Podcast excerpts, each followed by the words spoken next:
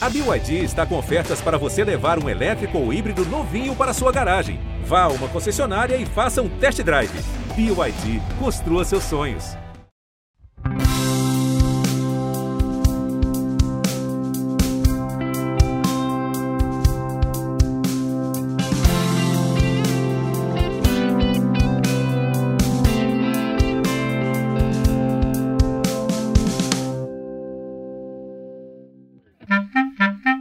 Chegando você, tudo bem? Eu tô voltando de minhas férias, energia renovada, bem demais e pronto para muita coisa legal aqui no nosso podcast. E assim, na pílula de hoje, eu trago a parte 2 da série Os Lutadores e a Guerra contra a Balança com a recuperação do peso. Tratei no artigo anterior sobre os efeitos fisiológicos do corte de peso drástico no lutador até o momento da pesagem.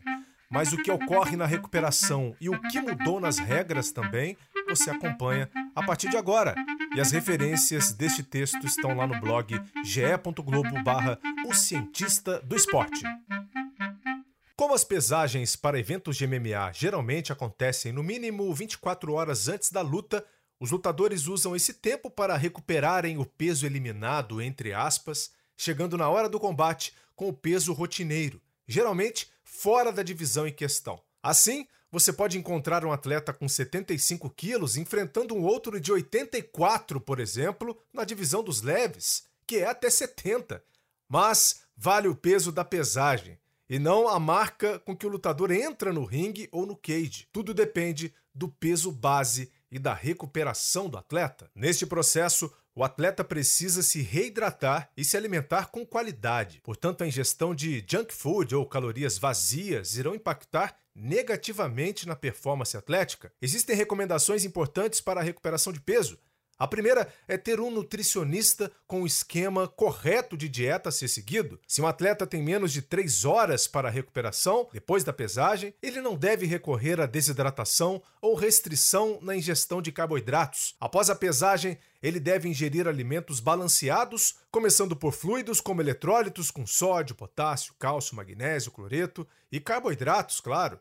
A suplementação com creatina também pode ser importante para ajudar na recuperação muscular. A quantidade de peso recuperada é crucial para o desempenho do lutador. Saber a quantidade certa de líquido a ser ingerida e a gramatura certa da alimentação podem preservar a fisiologia do organismo. Quando perdemos peso de forma drástica, nosso organismo passa a se adaptar àquela nova condição usando medidas emergenciais para funcionar. Aumentam-se os processos de retenção de líquidos e o trabalho cardiovascular passa a ser realizado numa capacidade mais baixa de volume plasmático. A sede se intensifica através do hormônio antidiurético e faz com que você entre em estado de alerta através de uma ativação cerebrocortical pelo hormônio angiotensina. Uma sobrecarga de volume durante esse período pode induzir um aumento de pressão arterial numa possível falha do organismo em responder a essa variação de carga volumétrica.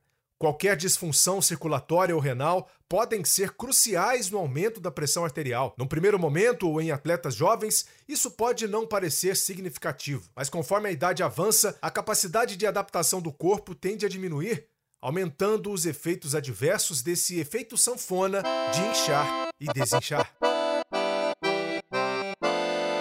corte drástico de peso pode levar à depressão de glicogênio no músculo, e essa reposição é fundamental para a performance física no dia da luta, já que ele guarda a glicose para ser utilizada de forma rápida durante a atividade física. Para termos uma ideia, um grama de glicogênio retém 3 gramas de água. Imagine que uma recuperação de peso errada pode levar à diarreia, por exemplo, o que pode piorar as condições dos atletas para o dia da luta.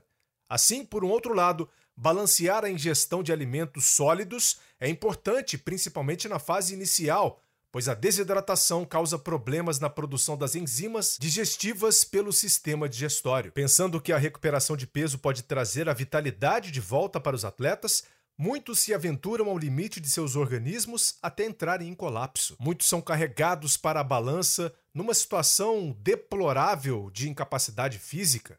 Outros nem chegam até lá. Em 2014, Renan Barão, ex-campeão dos galos do Ultimate Fighting Championship, UFC, passou por um processo extenuante de corte de peso a ponto de perder a consciência e bater com a cabeça quando tentava sair de uma banheira no quarto do hotel. O brasileiro estava a 1,1 kg de atingir o peso da categoria até 61,200. Ele foi levado numa ambulância para o hospital, ainda sem consciência, tendo sua luta pelo título cancelada. Por pouco não aconteceu algo pior. Nos últimos anos, os atletas do UFC, como Habib Nurmagomedov e Uriah Hall, tiveram que ser internados por problemas graves de saúde na tentativa de chegarem aos pesos de suas categorias. Habib nos leves até 70,3 quilos e Hall nos médios até 83,9 quilos. Já tivemos casos de mortes induzidas pelo processo de corte de peso nos esportes de combate. Em 1996, Três meses antes da Olimpíada de Atlanta, o sul-coreano e favorito à medalha de ouro no judô, Chung Se-hong, de apenas 22 anos, foi achado morto na sauna tentando bater o peso para uma de suas lutas. Ele teve um infarto do miocárdio. No ano seguinte, três wrestlers morreram durante processos de perda de peso por hipertermia e desidratação ao utilizarem métodos agressivos. Não é raro vermos atletas esqueléticos subindo na balança e no dia seguinte nos depararmos com eles aparentemente de volta ao normal, ou alguns até mais inchados. Assim, uma outra mudança na regra para eventos do UFC é a realização da pesagem no período da manhã, o que ajuda na rotina dos atletas, não sendo mais necessária a marcação do peso na cerimônia de pesagem e encaradas transmitidas para o mundo pela TV. Acordar e marcar o peso é melhor e fica em consonância com o ciclo circadiano. A partir de 2015, a agência antidoping norte-americana, a USADA, passou a regular processos de teste para o doping no UFC. E as comissões atléticas mudaram algumas regras para o manejo do corte de peso e recuperação dos atletas.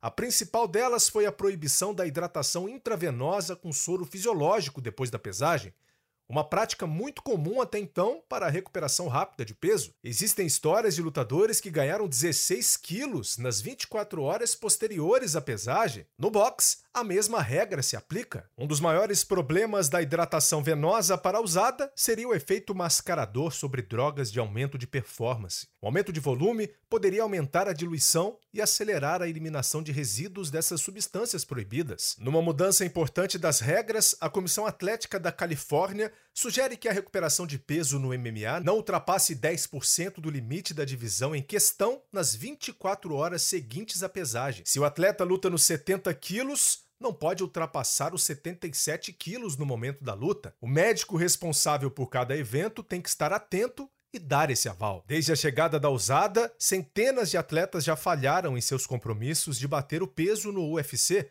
Isso significa que muitos lutadores estão insistindo nos mesmos erros e não há mais chance para isso nesse esporte. Mas quais seriam os impactos físicos e na performance no momento da luta depois de todo esse processo de corte e recuperação de peso? De nada adianta se o sacrifício não vale a pena, não é? É o convite que deixo para a próxima pílula da série, onde vamos abordar esse assunto. Lembro que na próxima terça temos um encontro marcado com um episódio especial que vai trazer a forma como a neurociência pode ser uma grande aliada no treinamento de alto rendimento, com o campeão olímpico de vôlei André Heller e a treinadora e coach Larissa Zink. Imperdível. Até lá! Vida longa aos cientistas!